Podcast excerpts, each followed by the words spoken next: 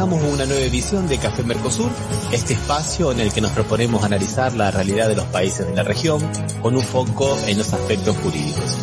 Hacemos este programa desde Rosario, Argentina, quien les habla, Osvaldo Di Princio, y de San Pablo, Brasil, Ramiro Cayano Blanco. ¿Qué tal Osvaldo? ¿Cómo te va? ¿Cómo estás? ¿Cómo andan las cosas? Hola Ramiro, ¿qué tal? Bueno, acá, acá en la Argentina fue una semana tranquila, diríamos esta. Vamos a hablar de la ausencia del Estado en Brasil que produjo el genocidio de los pueblos Yanomamis, ¿no? Que son, decimos Yanomami en general, pero en realidad estamos hablando de cuatro pueblos. Y para eso vamos a hablar con una persona, con Cristian Sales, una persona, podemos decir, digamos, especialista en el tema, ¿no? Porque ha trabajado mucho, investigado mucho. ¿Qué tal, Cristian? ¿Cómo te va? Hola, hola, hola, Osvaldo. Estoy muy bien aquí en Brasil. He escuchado muchas, muchas cosas sobre los Yanomamis estos días, pero ainda hay mucho que aprender de este problema de los amerindios del norte de Brasil. Queríamos ver que por ahí nosotros le echamos la culpa a Jair Bolsonaro, ¿no? El expresidente brasilero que acaba de salir. Y la tiene, lógicamente. Y la tiene.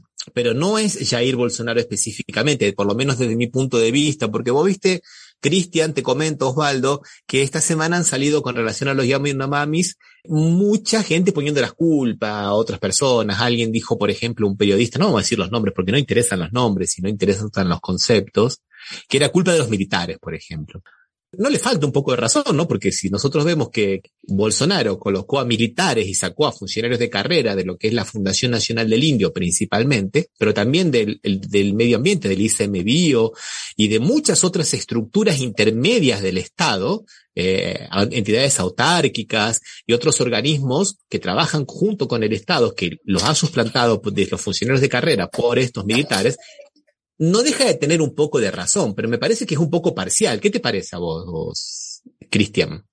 Y el problema de Brasil es que los militares no están haciendo lo que es de su competencia, que debería proteger las fronteras y proteger su población. Y no más, hay un desmembramiento de los órganos de protección ambiental, como el FUNAI, que es protección del indio, que es la fundación responsable de la, protección de los indios, los indígenas, eh, el, IPAMA, que es el, órgano competente, la autarquía competente para proteger las cuestiones de medios ambientes. y hay un desmembramiento, un desmantelamiento de estas cosas. Y posicionamientos de personas muy más políticas do que competencias, eh, capacidades para, para entender esos problemas. Sí, tivemos, sí. tivemos eh, Damares, Direitos Humanos, eh, Juiz Moro, que también tiene su parcela de, de responsabilidad. Uh Sí, el, ahora vamos a ir desmembrando un poco eso, uh, pero yo creo, a ver Osvaldo, vos qué te parece, porque también vemos que es un problema de Latinoamérica. En el programa que nosotros hicimos con Cristian Sales en portugués, junto con el compañero de Colombia que hablábamos de los pueblos originarios, veíamos que son temas que no están resueltos dentro de las sociedades. Y Bolsonaro, Moro, la ministra de la, de la familia y los derechos humanos, que que pasó ahora a, a, cuidar también de los pueblos originarios, que antes pertenecía al ministro de, al Ministerio de Justicia, como dijiste, Cristian, que primero era del juez, del juez Moro que lo condena a Lula para ser ministro de Justicia de Bolsonaro. Sí, sí. Y después hacen las primeras macanas ahí, después se la pasan a la ministra Damares. En enero de 2019 la FUNAI, Fundación Nacional del Indio, pasó de la esfera del Ministerio de Justicia al de la Mujer y Derechos Humanos a cargo de la ministra Damares Alves.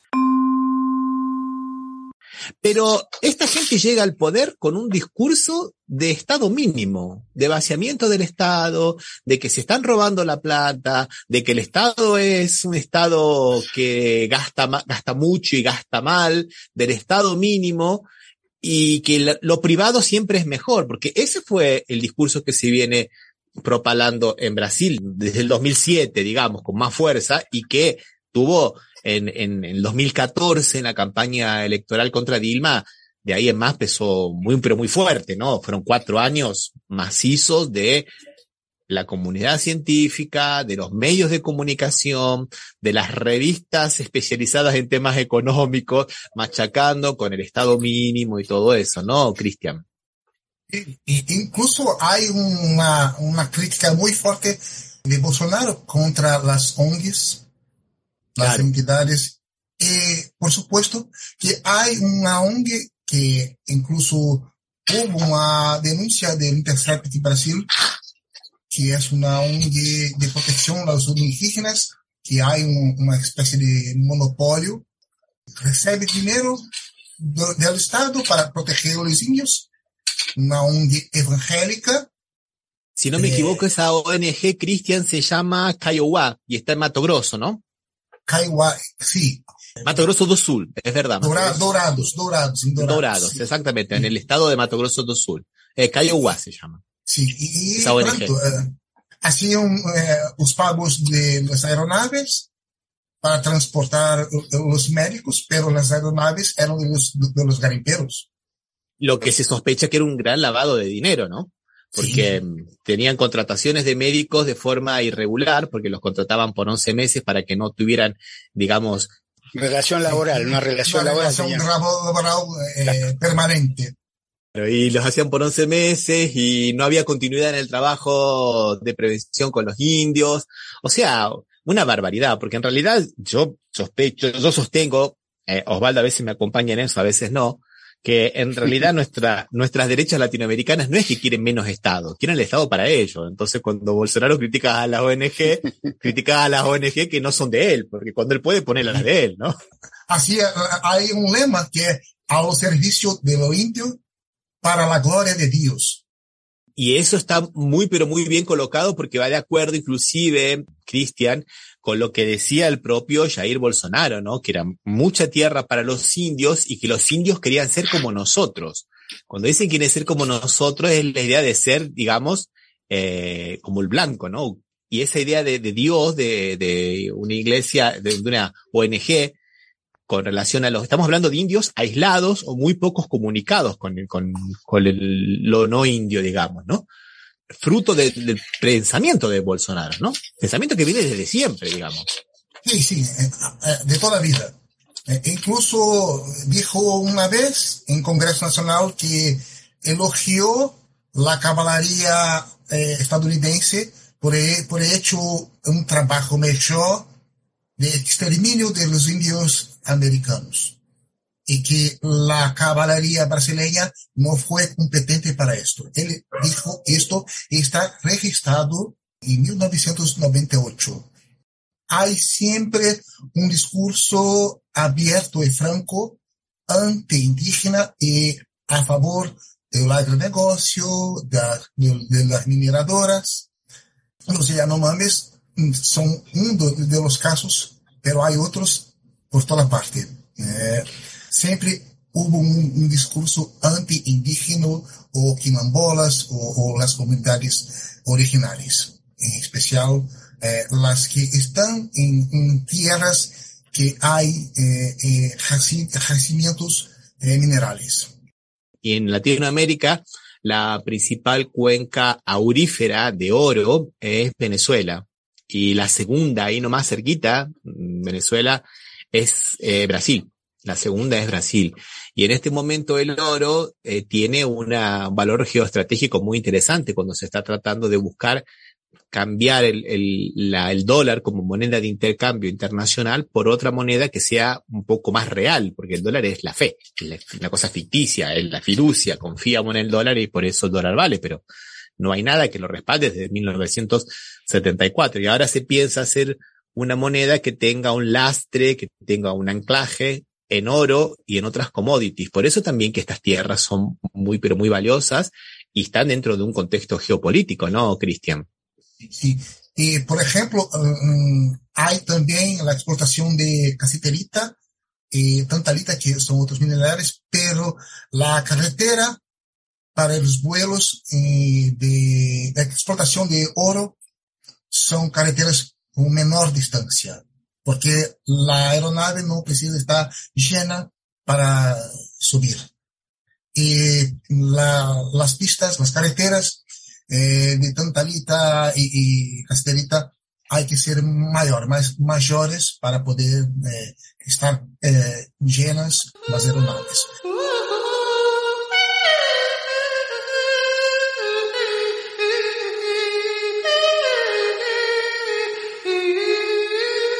Hay también un, un, nuevo discurso negacionista que están diciendo ahora que los, los indígenas que están apareciendo en las, en las imágenes son Yanomamis venezolanos. Ah, claro. Porque, porque están con hambre. Entonces no son brasileños. Entonces es el nuevo, nuevo comentario de los bolsonaristas sobre, al respecto de las imágenes que llegan en todas las pantallas. Y, y, lo curioso también es que hay una explotación de los garimperos, eh, porque son una parte que no es, es más visible, porque los dueños de esta extracción, de esta explotación, son grandes personas que, que los maquinarios son casi un millón de, de real sí, para, claro. para comprar. Pero, por ejemplo, para comprar una Coca-Cola es o equivalente a más o menos un grama de oro. Un grama de, de oro custa en media 300 reais. Entonces una Coca-Cola vale 300 reais. Sí. A ver, eh, un, Sí, sí, un- sí. dos gramas, un paquete de cigarros, cigarrillos. Hay un problema también de explotación del trabajo de los garimperos. Se denomina garimpeiros a los que se dedican a la extracción ilegal del oro. Siempre lo hubo un poco también, Cristian. Vos sabés que, bueno, esto hay que tomarlo con muchas pinzas, muchas pinzas, porque te voy a, te voy a contar una, una experiencia personal del año 1990, o sea que ya las cosas pueden haber cambiado mucho, seguramente. Y, y esto era antes de lo que hizo el gobierno de Color de Melo, que fue las demarcaciones y después fue la expulsión de los garimpeiros en aquel momento, que, que estaba también bastante en boga, Cristian. Yo estuve eh, en Amazonas y quería ir para el lado de Roraima y todo el mundo me decía que no fuera, que no fuera porque era tierra de nadie y la cuestión de los garimperos era muy peligrosa. Me dijeron, no, no vayas, no vayas porque los garimperos es un tema muy, pero muy diferente. No es. Y después yo tuve, viajé en barco de Manaus hasta Humaitá con garimpeiros. Los garimpeiros estaban en el bar, nosotros, nadie que no fuera garimpeiro subía al bar, de lo peligroso que era. Andaban todos armados. Pues estoy hablando de 1990 esto, ¿no? No quiero decir que ahora sea igual, ni que sean los mismos garimperos, ni nada por el estilo, pero, pero digo, había ya en aquel momento una idea de tierra sin ley, ¿no? De, de, alguna manera del Far West, donde el Estado no, no, no, no protegía a las personas, ¿no? Yo pienso que continúa la misma cosa. No hay, no ha cambiado nada. Eh, eh, Pero hay una sofisticación de los procesos de, de explotación, porque antes del contrabando, porque son una explotación ilegal, Ujú. eran hechas en barcos y ahora en aeronaves. Claro. Que eh, ellos tienen, tienen más aeronaves, aeronaves, eh, aviones, eh, helicópteros que la propia policía. Entonces, eh, hay una desproporción del aparato eh, tecnológico en relación al propio, al propio Estado. Vos sabés que con relación a eso, qué interesante, Cristian, me has hecho acordar una entrevista que ha dado un comisario de la Policía Federal que trabajó en la, en la Amazonia, que fue uno de los que hizo la mayor campaña en contra de los garimperos y en contra de la extracción ilegal de madera, Comisario Alexandre Saraiva. porque son tres los grandes, cuatro los grandes problemas. La extracción ilegal de oro, por un lado, que estamos viendo en las imágenes, cómo dejan la selva. Dejan la selva sin nada, pozos de agua contaminados, envenenados por todos los minerales, principalmente mercurio y algunos otros más. Eh, ellos mismos tienen, tienen armas de fuego con los cuales cazan las cosas, porque como bien dijiste vos, no van a la carnicería a comprar las, las cosas que necesitan, porque no hay carnicería. Es muy caro, llega todo por avión. Entonces ellos van y cazan a los animales con armas de fuego. Y después eso le tira la comida a los pobres pueblos originarios que van con arco y flecha. Cuando van no hay más animales. No hay más peces para pescar porque están todos contaminados por las aguas. La ausencia de, del, del Estado produce este tipo de cosas. Bueno, entonces hablábamos de la extracción ilegal de minerales, de la extracción ilegal de maderas, que también va junto, va de la mano, la pesca ilegal y además el contrabando, el contrabando que hay de, de muchos productos ahí, de, de, drogas y de muchos productos. Entonces son cuatro mafias muy grandes que el Estado no está ahí. Este, de, este comisario estuvo y, y dice, bueno, no teníamos nosotros cómo eh, hacer pericias mínimas con relación al mineral hasta que después, bueno, pudimos comprar. Entonces contaba el caso de, no hace mucho tiempo, hace cinco años atrás, dos americanos que estaban en el aeropuerto de Manaus con dos kilos de oro, declararon los dos kilos de oro para llevárselo a Estados, Unidos. Unidos. Pero ¿qué ocurrió? Eligieron, bueno, está bien, lo declaran. ¿Y de dónde, cuál es la procedencia de este oro? No, no, es oro que viene de reciclaje de joyas. O sea, son joyas derretidas y acá están. Ah, bueno, muy bien, ahora tenemos la maquinita, vamos a hacer el examen químico. Claro, era un oro 98% de pureza. la, la, la joya tiene 75 como mucho, que el oro de 18 quilates son 75% de oro. Eh, o sea que era mentira. Y, y el, el, lo que este comisario decía, esto lo descubrimos porque esa semana habíamos comprado esa máquina. ¿Cuánto tiempo no venía saliendo ese oro supuestamente declarado de una forma limpia, legal, como siendo reciclaje de joyas y era la extracción ilegal? Porque faltaba que el Estado tuviera esta herramienta, ¿no, Cristian? E incluso hay una, un vídeo de la Policía Federal que, que el agente de policía dijo que hay medios de saber la procedencia del oro. Claro. Del minerio que puede ser de Rondonia, de Roraima, de, de Amazonas. El tipo de minerio puede ser detectar de dónde he hecho la extracción.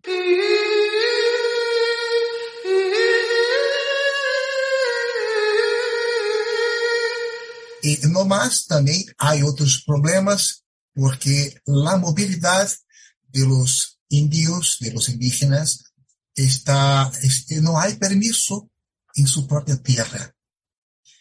Incluso un, un periodista muy, muy conocido de nosotros, Alejandro García, uh -huh. que fue portavoz de los militares del último dictador brasileño, dijo que era imposible que los indios con un país, una región que es o tamaño de la Bélgica, o, o de Portugal, ahora vi, sí, que la compara sí, con Portugal. Que no pueden hacer agricultura porque están en ese estado cadavérico.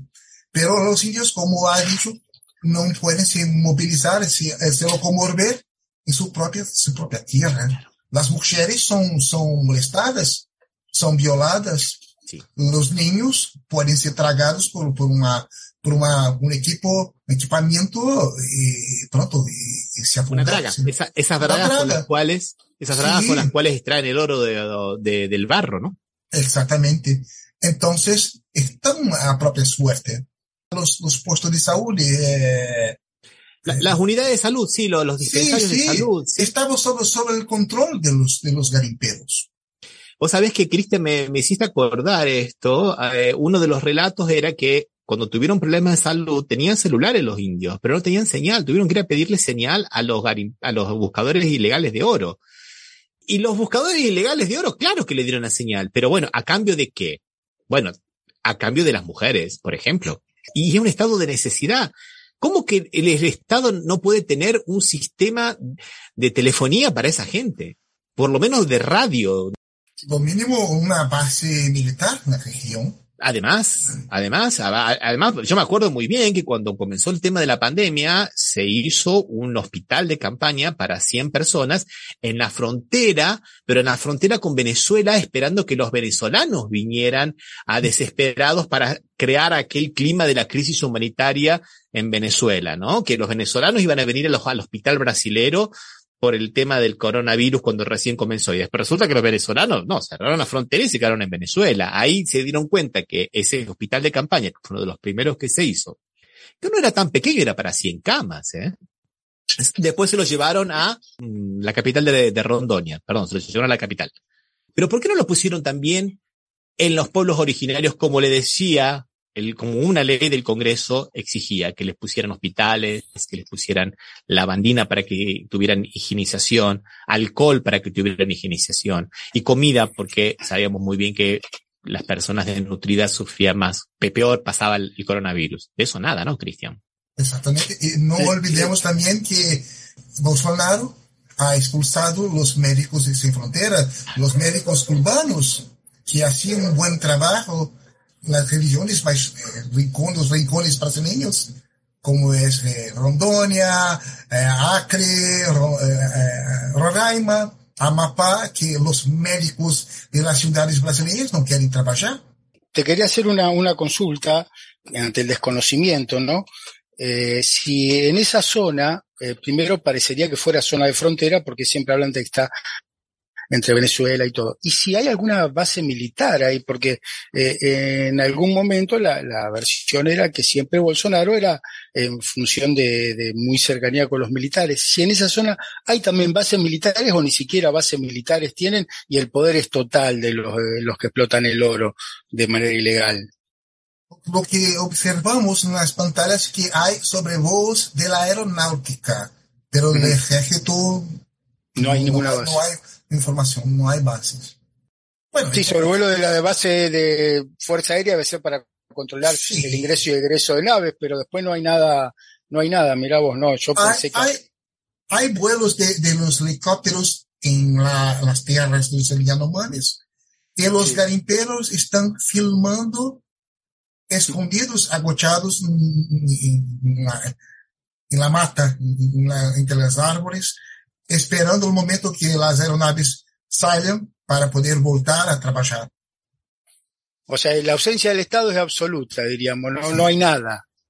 Eh, estos días podemos ver las equipas de, de emergencia, de médicos, en las aldeas Yanomami, y al lado os garimpeiros trabajando normalmente.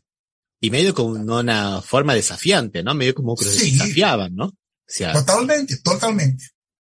Osvaldo, eso que vos preguntas, es tan pero tan buena esa pregunta que a veces cuando se hacían, se planificaban algunas incursiones contra, en contra de, de los extractores ilegales de oro, había que hacerlo en secreto porque las publicaban, una vez las publicaron en el diario oficial, Osvaldo. ¿Vos te imaginás que publicaron en el diario que no oficial? Quedó nada, o sea, llegaron a publicarlo en el diario oficial. Esto es una cosa que, te digo sinceramente, esto... Era tocar el timbre para avisarle que van a, a venir a... A, a, o sea, a, además de lo, de lo que dice Cristian, que comenta que son, están ahí, digamos, personas que están de campana, digamos, viendo que, que lleguen, eh, están, viste, a veces, a veces esas personas que están de campana, lamentablemente, son personas de los pueblos originarios que también están cooptadas por lo, por esta, porque hay formas muy fáciles de cooptarlos desde siempre, ¿no? El alcohol, por ejemplo, eh, hay muchas formas de cooptar a algunas personas uh -huh. y lamentablemente ellos terminan haciéndole el juego en contra de su propia comunidad. Eso es una cuestión muy triste, muy penoso, pero es así, es una realidad. Pero a veces la propia gente del propio organismo, Valdo.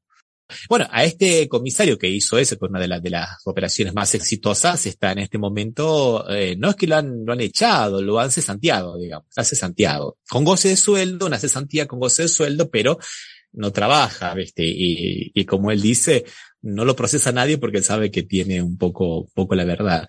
Y, y ahora, viste, Cristian, que se ha vuelto a una campaña que tuvo mucho éxito en los años 90, ¿no? Que cuando comenzó la época en, de color de Melo, todos los días se hacían operaciones más para los medios de, comunicación, de dinamitar las pistas de aterrizajes clandestinas, porque todo esto se hace por aviones también, ¿no?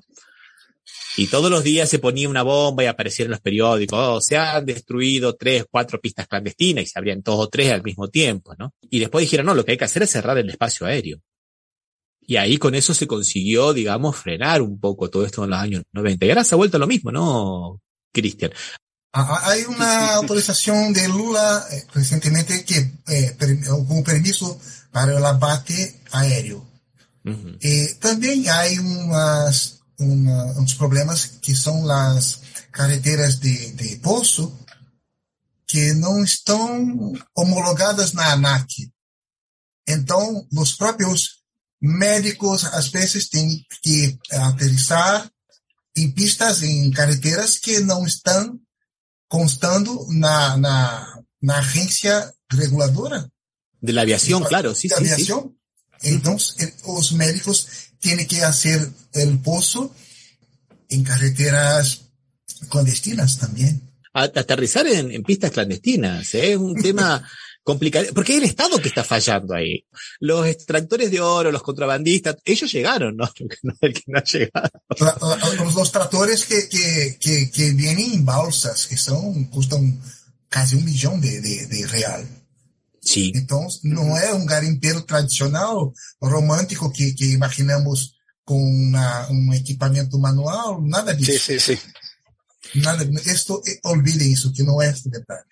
Parecería un poco que en la Argentina se replica esta situación, porque en aquellos lugares que están más alejados de los centros poblados o más cerca en la zona de frontera y bien alejado de las capitales, que yo como estamos, o después vamos a hablar un poco, ¿no? Que decíamos con Ramiro, de lo que pasa en Lago Escondido, que sé yo, que está alejado, es como más fácil que el Estado no controle y que se produzca. O sea, allá en el lago escondido, bueno, después lo vamos a decir, ¿no? Tiene una pista mucho más montada, con mucho más, más, más, cosas y está como autorizada, ¿no? Pero, eh, ¿qué, qué, ¿cómo se replica en los países en Sudamérica estas situaciones de que lejos de los centros de poder o de los lugares y un poco con la veña del Estado, pero por, por que se ignora la situación o cierra un ojo y lo deja pasar, eh, cómo pasa estas situaciones que terminan con, con esta, bueno, acá una situación humanitaria como fue con los Chamonix, que eh, las muertes fueron y aparte el, el, el, la desnutrición en los chicos y todo, ¿no? Todas estas cosas que son más graves aún, ¿no? Por esta situación de, desnutrición y, pueblos originarios que están como olvidados, dejados a la mano de Dios, que no es la mano de Dios, sino que es la mano de todos estos atorrantes que se dedican a extraer el oro y todo eso. Y yo quería colocar eso que estás diciendo vos, Osvaldo, dos cositas. Primero, el falso nacionalismo que hay, ¿no? Porque la presencia de los indios significa la posibilidad de perder el territorio. Eh, se hizo la campaña del desierto en Argentina, se hizo también la conquista, lo que le llaman la conquista en, en, Chile también, se hizo la campaña del Chaco en Argentina, se hizo aquí en Brasil, lo hizo la dictadura, y no tuvieron ningún empacho en Argentina de entregar las tierras de la Patagonia a los ingleses, por ejemplo, o a, o, o a inmigrantes de otros países, ¿no? Eso, o sea, los indios eran la posibilidad de perder el territorio, ahora los ingleses no. Y acá le entregaron una gran parte de la Amazonia a Henry Ford para que haga su proyecto de la Forlandia, el famoso Cristian. Sí, y nunca sí, dijeron sí. absolutamente nada, ¿no? Henry Ford que, que, que daba de, de, regalo a los, los, compradores de coches un libro, una fake news da época do, dos, dos judíos que hablaba do, dos sábios de Sião, dos sábios de Sião. Ah, sim. Uh, sim. Então, Henry Ford foi um dos mejores distribuidores desta fake news. Sí, sí, no nos olvidemos que Henry Ford contribuyó bastante con Adolf Hitler, ¿no? No, no, no es teoría de la conspiración, eso está en fotografía, está documentado, inclusive en inversiones de la propia Ford en la propia Alemania, ¿no? Eh, sí, el antisemitismo de Henry Ford era una cosa. Aparte a público y notorio, no es ninguna, él siempre lo decía y fue lo que financió eh, financió la, el, el, el, hacer el crecimiento político de Hitler en Alemania lo financió Henry Ford, ¿no? Era uno de los mayores aportantes del partido nazi. Que, o sea, esto, esto pero está sumamente comprobado, no hay nada, nada que estamos diciendo que no, que no se sepa, ¿no? Los protocolos dos sabios, los sabios el protocolo de los sabios de Sion. Sí, lo que te lo venía con esto te da un, un, libro, protocolo de los sabios de Sion. No sabía sí, ese, ese, dato, sí, Cristian. Importante. Hay un, hay un libro que me gustaría recomendar ahora, a, hablando de los protocolos de los sabios de Sion, un, un libro de Humberto Eco que se llama El cementerio de Praga es un libro que está muy en casi todos los idiomas y como es una novela, pero como este buen hombre, Humberto Eco, uno nunca sabe dónde está la realidad y dónde está la ficción, ¿no? Entonces, ahí lo tenés al cementerio de Praga. Acá, acá lo tengo, ¿no? Es un libro buenísimo, eh. aparte buenísimo. una receta, una receta de comida espectaculares, pero, pero tiene eh, es cierto, eh, uno no sabe en qué momento empieza la ficción y, y, y, termina la realidad, ¿no? Parece estar todo mezclado. Y habla mucho los protocolos del, del libro este que decía los protocolos los, los sabios de Sion y, cómo influenció el, el, nazismo en esto. No, realmente importantísimo. Cristian se nos ha congelado. Está en Río de Janeiro, está ahora en Río. Está en Río de Janeiro. Bueno, vamos a hacer lo siguiente, vamos a poner una canción. Una canción. Dale. Y, y después nosotros eh, seguimos charlando con Cristian. ¿Qué te parece? Dale. De los llanos orientales a las cumbres andinas, del Madre de Dios al Pilcomayo, todos juntos somos Bolivia seremos muchos más.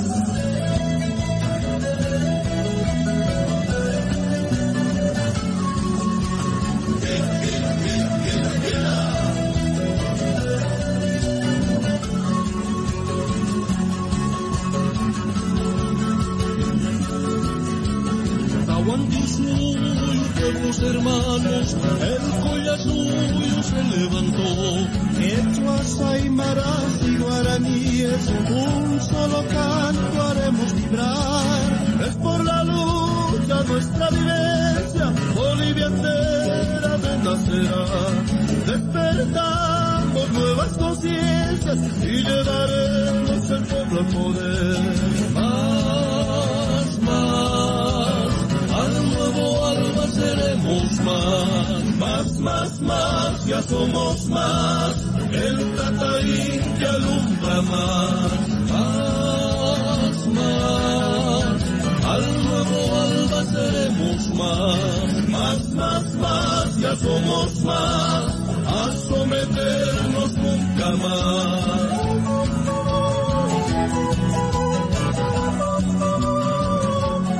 hermanas y hermanos, por nuestro territorio, naturales, por nuestros niños, mujeres ancianos, por nuestra identidad y cultura y tradiciones, defenderemos con nuestra vida si es necesario.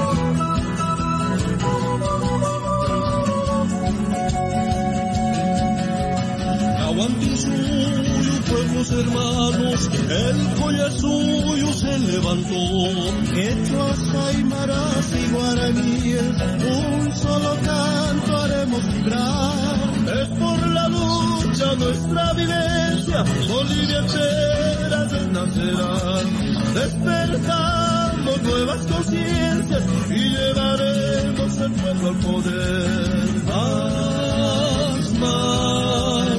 Al nuevo seremos más, más, más, ya somos más, el Tataín que alumbra más, más, más, al nuevo alba seremos más, más, más, más, ya somos más, a someternos nunca. Más,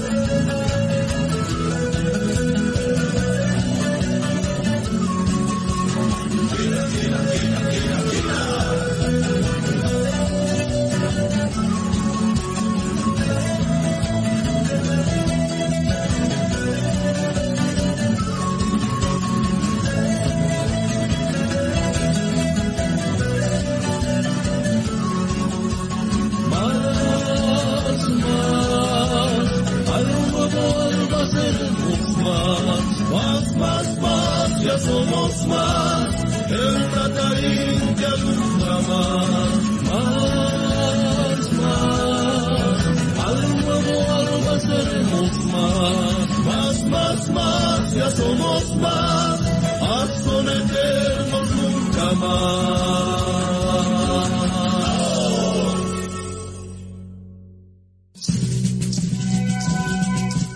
Estás escuchando Café Mercosur. Somos Latinoamérica, no lo olvidemos nunca más.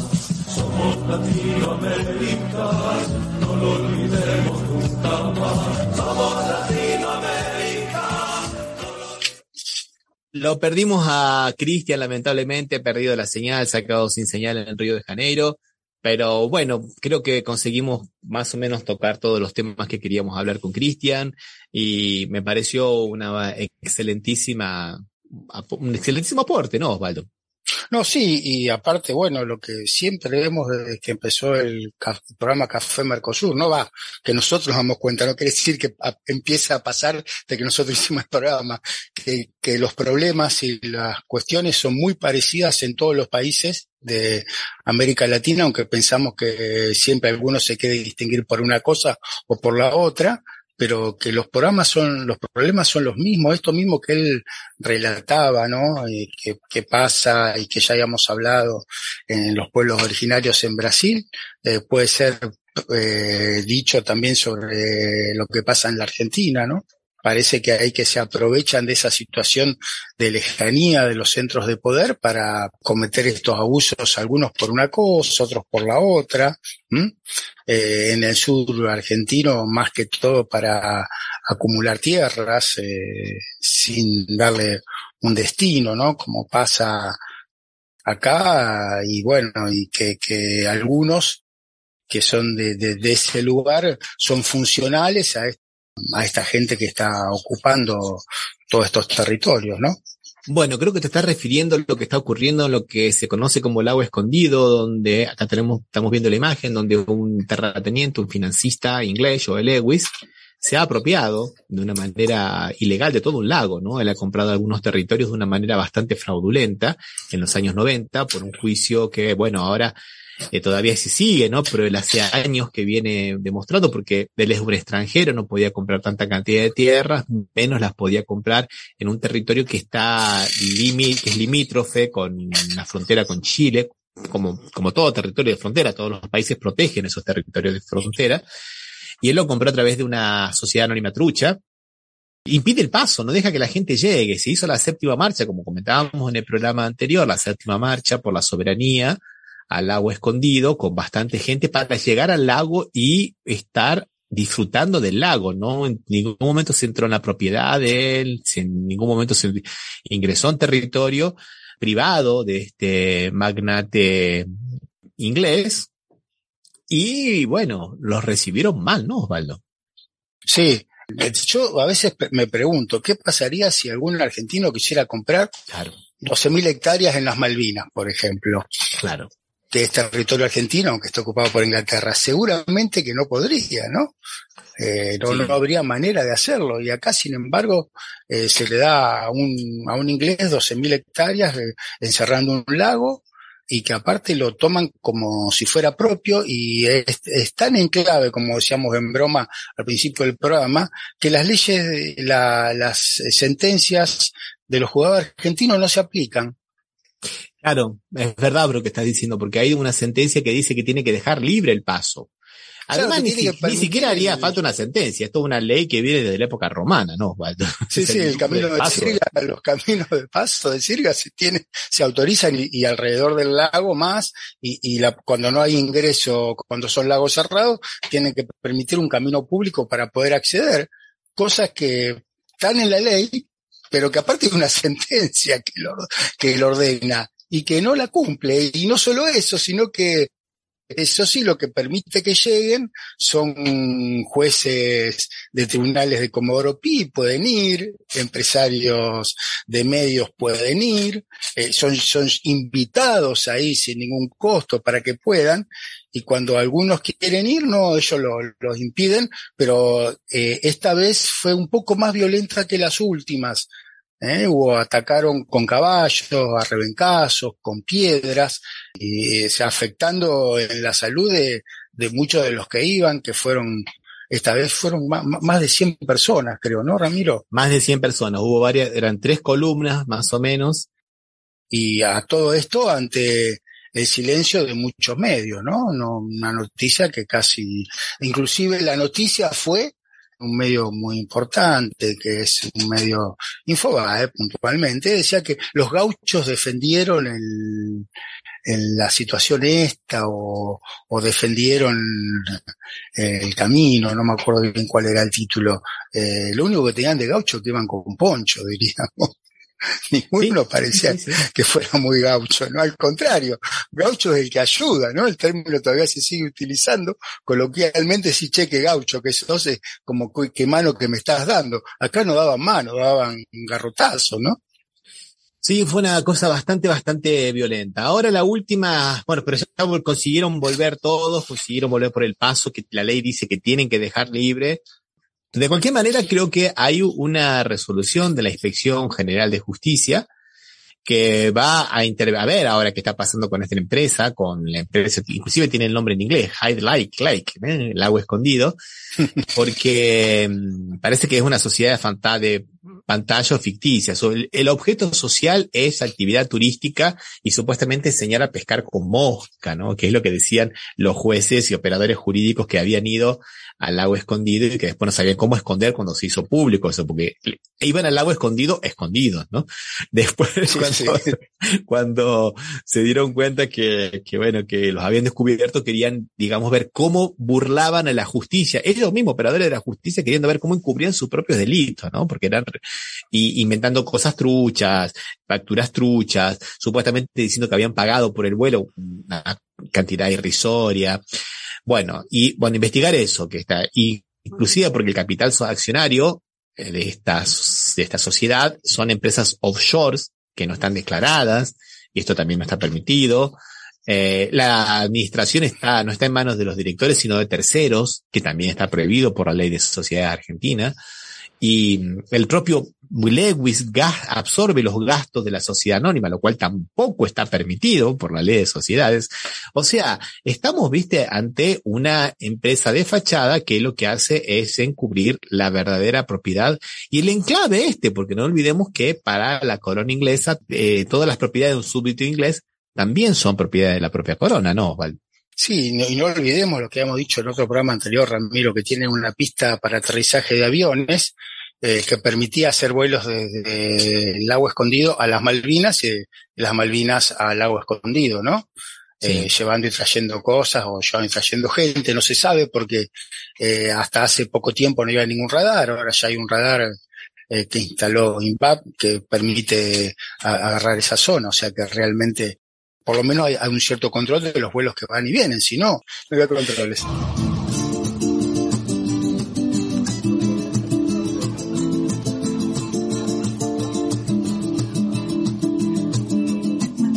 Vamos a ir cerrando con algunas noticias cortas. Una de ellas es, por ejemplo, ahora este carnaval que hay en Brasil con las declaraciones de un diputado, del diputado Duval, que dice que se reunió con Bolsonaro y con otro diputado que está preso, Silveira, aquel que había destruido en la campaña electoral la imagen, una imagen de una alegórica de Marielle, Marielle Franco, ¿no?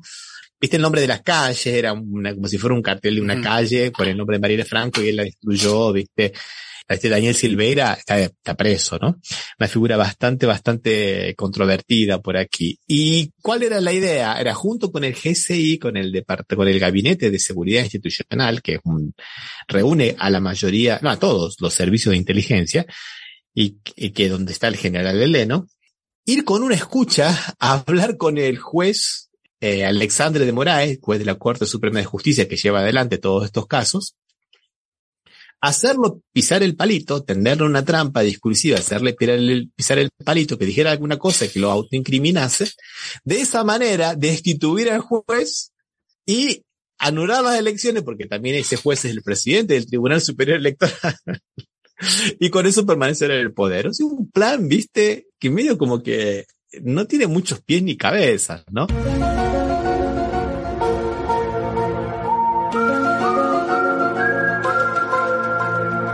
Y esta semana ha estado con, ha dicho eso, lo ha dicho a, la revista Bella, que es una revista, un semanario acá, y, y todos los días va cambiando su, su declaración, ¿viste? Y bueno, eh, acá hay un chiste lo cierto es que, bueno, que el, el, juez Alexandre de Moraes confirmó, ah, y él fue y se reunió con Alexandre de Moraes y le dijo, mire, le quieren hacer esto, señores. o sea que no solamente que no, no llevó adelante el plan que le había encargado Bolsonaro y el diputado Daniel Silveira, sino que además fue y los alcahueteó los delató con el juez diciéndole, mire, mire que quieren hacer esto.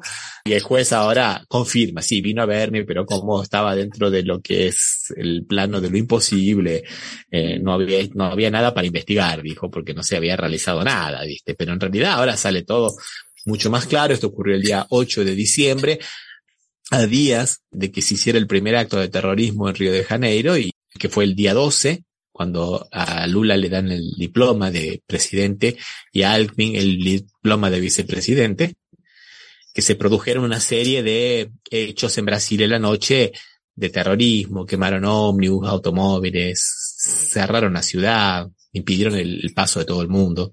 Y después los otros hechos, ¿no? Pero esto es interesante, ¿no, Osvaldo? Esto es interesante. Ramiro, y hablando de instituciones y, y, todo eso, te quería hacer una pregunta que me, que me sorprendió una noticia, que en Santa Catarina con una concejala del PT. Viste vos, qué locura esa, la concejala Capra, que por haber denunciado, por haber denunciado en las redes sociales un hecho que, que el saludo nazi, ¿te acordás que nosotros habíamos hablado del saludo sí. nazi que, que, estaban haciendo los, a la puerta de los cuarteles cuando pedían el sí, militar? Un hecho que fue criticado a nivel de la embajada de Israel y a nivel de la embajada de, de Alemania, que emitieron notas de repudio en cuanto a este saludo, bueno, pero los concejales, por 10 a 1, han dicho que esta mujer ha faltado con el decoro parlamentario y han decidido destituirlo. O sea, lo grave es denunciarlo, no hacer el saludo nazi. Sería, Ramiro, la, es, la consecuencia bueno, de eh, estas cuestiones, estos tribunales de ética, a mí particularmente me parece que son muy interesantes, pero me parece que tienen que tener el límite de la juridicidad. ¿Te acordás que habíamos hablado del caso del concejal de Curitiba que lo habían echado por un hecho que había ocurrido fuera del Parlamento, que no tenía nada que ver con la acción parlamentaria? Él era una persona de color y había ido a una iglesia y había hecho un manifiesto a favor de la gente de color, con la anuencia del padre inclusive, el padre lo apoyó y el padre lo fue a defender al Consejo Deliberante de Curitiba y aún así lo destituyeron. Por suerte hoy es diputado, ¿no? O sea, por suerte hoy lo han elegido diputado. Pero bueno, esto se va a judicializar, lógicamente, ¿no? Porque esto es un absurdo. No puede, la, la ética no es lo que ellos digan. O sea, hay un límite, el límite es de la juridicidad, que sean hechos que hayan ocurrido en el Parlamento y que su función de parlamentaria, no por sus opiniones personales, de alguna manera vayan a manchar al cuerpo legislativo. Esa es la cuestión de la ética. Ella podía haber criticado cualquier otra cosa. Está dentro de, de, del ámbito de su libertad de expresión. No, absurdo, pero, o sea, no, vale. pero, pero, no, eh, realmente el, el, valor ético que vos tenés que proteger en, en este caso, se entiende que vos, eh, ¿cuál es el valor más importante? El valor más importante, indudablemente, es que no podés tener saludos de nazis que, se, que, te llevan a, a, una, un pensamiento político que discrimina, que es eh, antisemita, que hizo todas las barbaridades que se te pueden ocurrir y que todo el mundo sabe. Ese es el valor ético que vos estás atacando. No puede ser porque si yo lo denuncio, yo estoy cometiendo una falta ética, no lo entiendo, la verdad. ¿Cuál es la Además falta que saludo ética? nazi es un delito, porque es apología de Sí, delito. claro, por eso, está, por está eso. la ley, Osvaldo. Pero está, pero por eso, pero aparte todo lo que significa en sí es el, la, la, cuestión ética y, y, y que vos podés, eh, eh, poder atacar pero porque vos denunciés algo así, entonces el que denuncia un delito está cometiendo, por ejemplo, el que denuncia un delito en Santa Catarina está cometiendo, un concejal que denuncia un delito está cometiendo una falta ética y lo van a echar.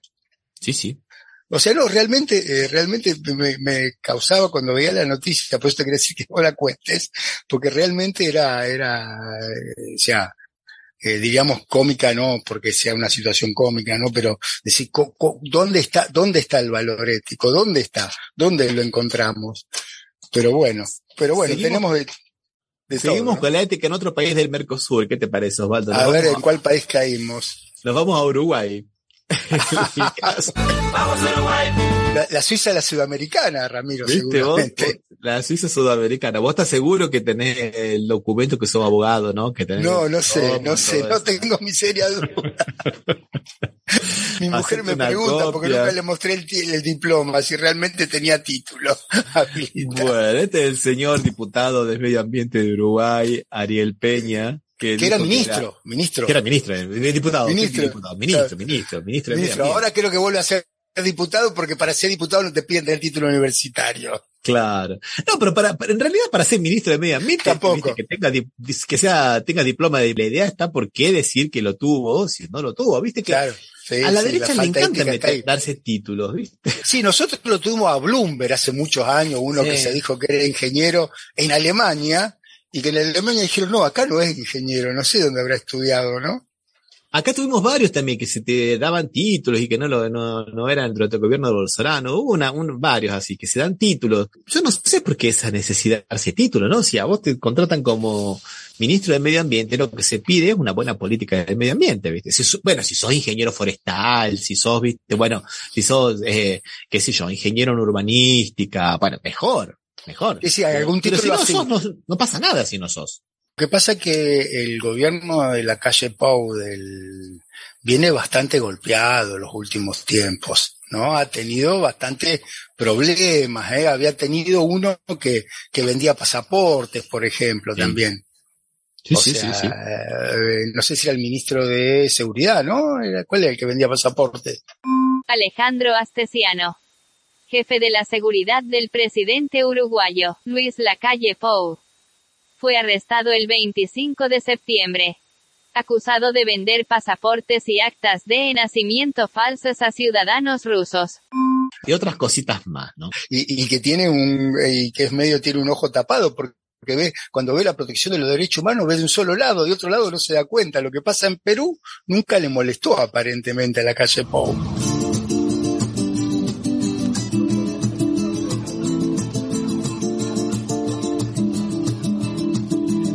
Quería que veamos otra noticia más que me parece interesante. Siempre estamos hablando de cosas negativas, ¿no? Pero vamos a hablar de una cosa positiva, que es el acuerdo entre Colombia y Venezuela que se viene desarrollando para las inversiones en ambos países. Y eso es muy bueno tanto para Colombia como para Venezuela. Y también está acorde con lo que está haciendo Lula da Silva de restablecer las relaciones con, con Venezuela y principalmente las relaciones comerciales. Lo cual es muy bueno para Brasil, inclusive, ¿no? Porque Brasil les exportaba muchísimas cosas y siempre tuvo una balanza comercial con Venezuela muy, pero muy favorable y superavitaria, ¿no? Entonces le hace muy bien para a la industria brasileña, a los trabajadores brasileños y a Venezuela, claro, que le hace muy bien porque está absolutamente bloqueada, ¿no, Osvaldo? Sí, yo me acuerdo hace años cuando fui a Venezuela que había mucha maquinaria brasileña, ¿no? Mucha, mucha industria brasileña, mucha maquinaria brasileña que se vendía en Venezuela, sobre todo aprovechando que son vecinos y que es muy fácil el tránsito de, de Brasil a, a Venezuela, ¿no? Y, y qué bueno lo que vos decís de, de Petro, porque realmente Petro todas las semanas tiene una, una noticia buena y realmente cómo, cómo está construyendo, esperemos que pueda seguir sin problema que no le pase como le está pasando a Boris, que lo están cercando bastante, como tiene noticias todas las semanas donde él tiene un avance, una visión de Latinoamérica que es muy importante y que eh, se ve sobre todo cuando intenta eh, la amistad con, o sea, o el comercio con su vecino y que siempre eh, fue criticado por Estados Unidos hacer estos intentos, ¿no? Sí, y vamos a dejar una cosa para el próximo programa, que no nos alcanza el tiempo, ya nos tenemos que ir despidiendo, que es terminar hablando de los pueblos originarios, pero eh, en el tema del conflicto en Perú, porque nosotros estamos viendo matices muy, pero muy racistas en esta persecución, porque la gente que, se, que, que está participando en lo que se llama la toma de Lima, es gente, muchos de ellos del sur, y de la parte, eh, digamos, cordillerana, que son pueblos aymaras, pueblos quichuas, y eso está de alguna manera agregándole más un matiz racista, ¿viste? Entonces gente que está hablando de que hay gente culta y gente que no es culta porque es aymara hablante o es quichua hablante. Porque, o sea, que no saben hablar español. Y yo le diría a esta, esta señora española que también hablaba español si ella sabe hablar quichua y sabe hablar, hablar aymara porque entonces si los otros son ignorantes porque no saben hablar, hablar, español, si ella no sabe hablar quichua y amará, también sería ignorante, ¿no? Creo que, digo, el criterio del bilingüismo en países multilingües tiene que ser el mismo, ¿no, Osvaldo? Sí, no, yo, yo diría que confunden cultura con ilustración o con educación o con formación, ¿no? Porque se aprende otro idioma estudiándolo, no necesita nada, pero eso no hace que uno absorba la cultura de ese otro idioma, hablándolo o no hablándolo. Típico de, de, de eurocéntricos, ¿no? Que piensan que Sí. todo, todo está en Europa o que el, es culto aquel que habla inglés y castellano y portugués y por ahí el que habla alguna lengua no. ¿no? Siendo que vos lo que vos estás hablando, o sea, lo que vos querés es eh, eh, eh, tomar una cultura y la cultura eh, es más allá de la lengua, ¿no? Y es mucho más culto muchas veces acá el que habla guaraní o el que habla cualquiera de los idiomas que se habla de los pueblos originarios, que se habla en la Argentina, que aquel que habla en perfectamente en inglés. Eso es un poco ilustrado, nada más, estudió inglés, punto. Sí, nada más. Eh, O como- sea, no, no, eso no lo hace culto, diríamos, nada más con ese solo, ese solo detalle. como decía el Martín Fierro, mejor que saber muchas cosas, saber cosas buenas. Eh, ¿Qué te parece? si no- Vamos a perdernos un minuto, dos minutos, y vamos a escuchar a un congresista que creo que es exactamente la muestra de esto que estás diciendo y del falso nacionalismo, ¿no? De esta supuesta ilustración y del falso nacionalismo con lo cual se ataca a los pueblos originarios en Si Perú. tú te sientes originario, pues originario será la papa, el oyuco, la oca. Eso es originario. Nosotros, los que nacemos en esta tierra, somos originarios del Perú. Y amamos a nuestra bandera y pagamos nuestros impuestos. Déjense de hablar de originario y la bandera del Tahuantinsuyo, que fue una bandera ganada en un concurso radial de Radio Tahuantinsuyo hace décadas, décadas atrás. Y en el 2009 en Bolivia, la huifala, ese, ese mantel de chifa, fue adoptado por algunos resentidos sociales bolivianos. Entonces, por favor, dejémonos de hablar de origen y de tonterías, ya que no tienen nada, nada de productivo para nuestro país. ¿Hay algún boliviano acá? Señores ¿Hay algún boliviano? con- ¿Algún boliviano que le moleste mi declaración? Vale. Mantel de chifa. El legislador fujimorista. Juan Carlos Lizarzaburu.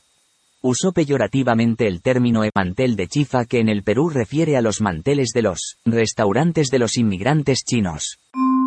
Mantel de chief, ¿no? Que la huipala es más o menos un mantel. Bueno, después le pidieron que se retracte, él lo hizo, pero horrible, ¿no? Creo que demuestra un poco este, este falso nacionalismo que lo que lo único que encubre es una, una identidad eurocéntrica en un país periférico como Perú y como Argentina y como Brasil y como todos los que somos, ¿no?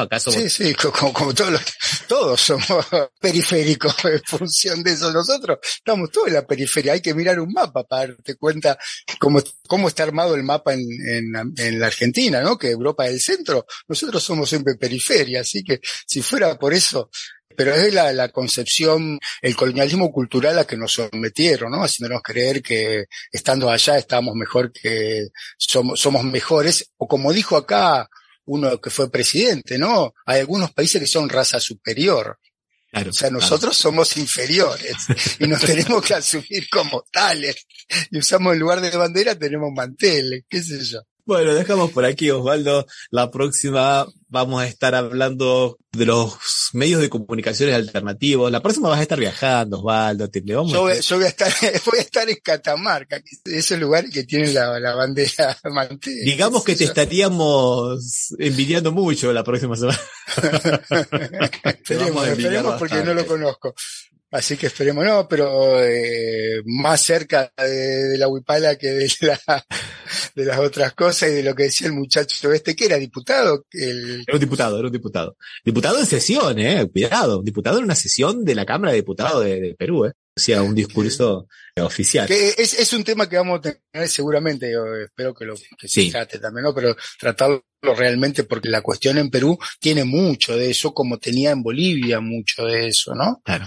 Y por lo que escuchamos también en Brasil, Bolsonaro solía tocar esos temas. Permanentemente, Osvaldo, permanentemente. En todos los lugares que iba lo decía y como muy bien dijo Cristian, desde que era diputado en la Cámara de Diputados en el 98, que ya presentó un, recurso para derogar la demarcación de tierras a favor de los pueblos originarios que había hecho Color de Melo en el 92. Y él se mantuvo siempre consciente como una prioridad número uno que no perdiera estado parlamentario eso, siempre lo actualizaba, ¿ves? Eh, Ramiro, y dijiste que era una ley de color de melo. Color Sí, de melo viste. justamente no es progresista. Para nada, ¿viste? A la Para derecha tiene, que está Bolsonaro, sí, lo de, lo de color de Melo le, era, era que había que derogarlo. Estaba a la derecha del color de Melo, es una prueba de. Sí, la- este, Am- América Latina da para todo, ¿no? Ay, ay, ay. Macondo nos queda, nos queda chico. Sí, sí, nos queda chico. Un abrazo muy grande a Alberto Ciacia, nuestro eh, productor de, de contenido. Estrella, A. Cristian, a Cristian por su participación, lógicamente, y un abrazo muy grande a la gente de la FM Impacto de Villa Gobernador Galvez que nos transmite los domingos a las 19 horas. Un abrazo, Osvaldo, hasta la próxima. Hasta la próxima, Ramiro.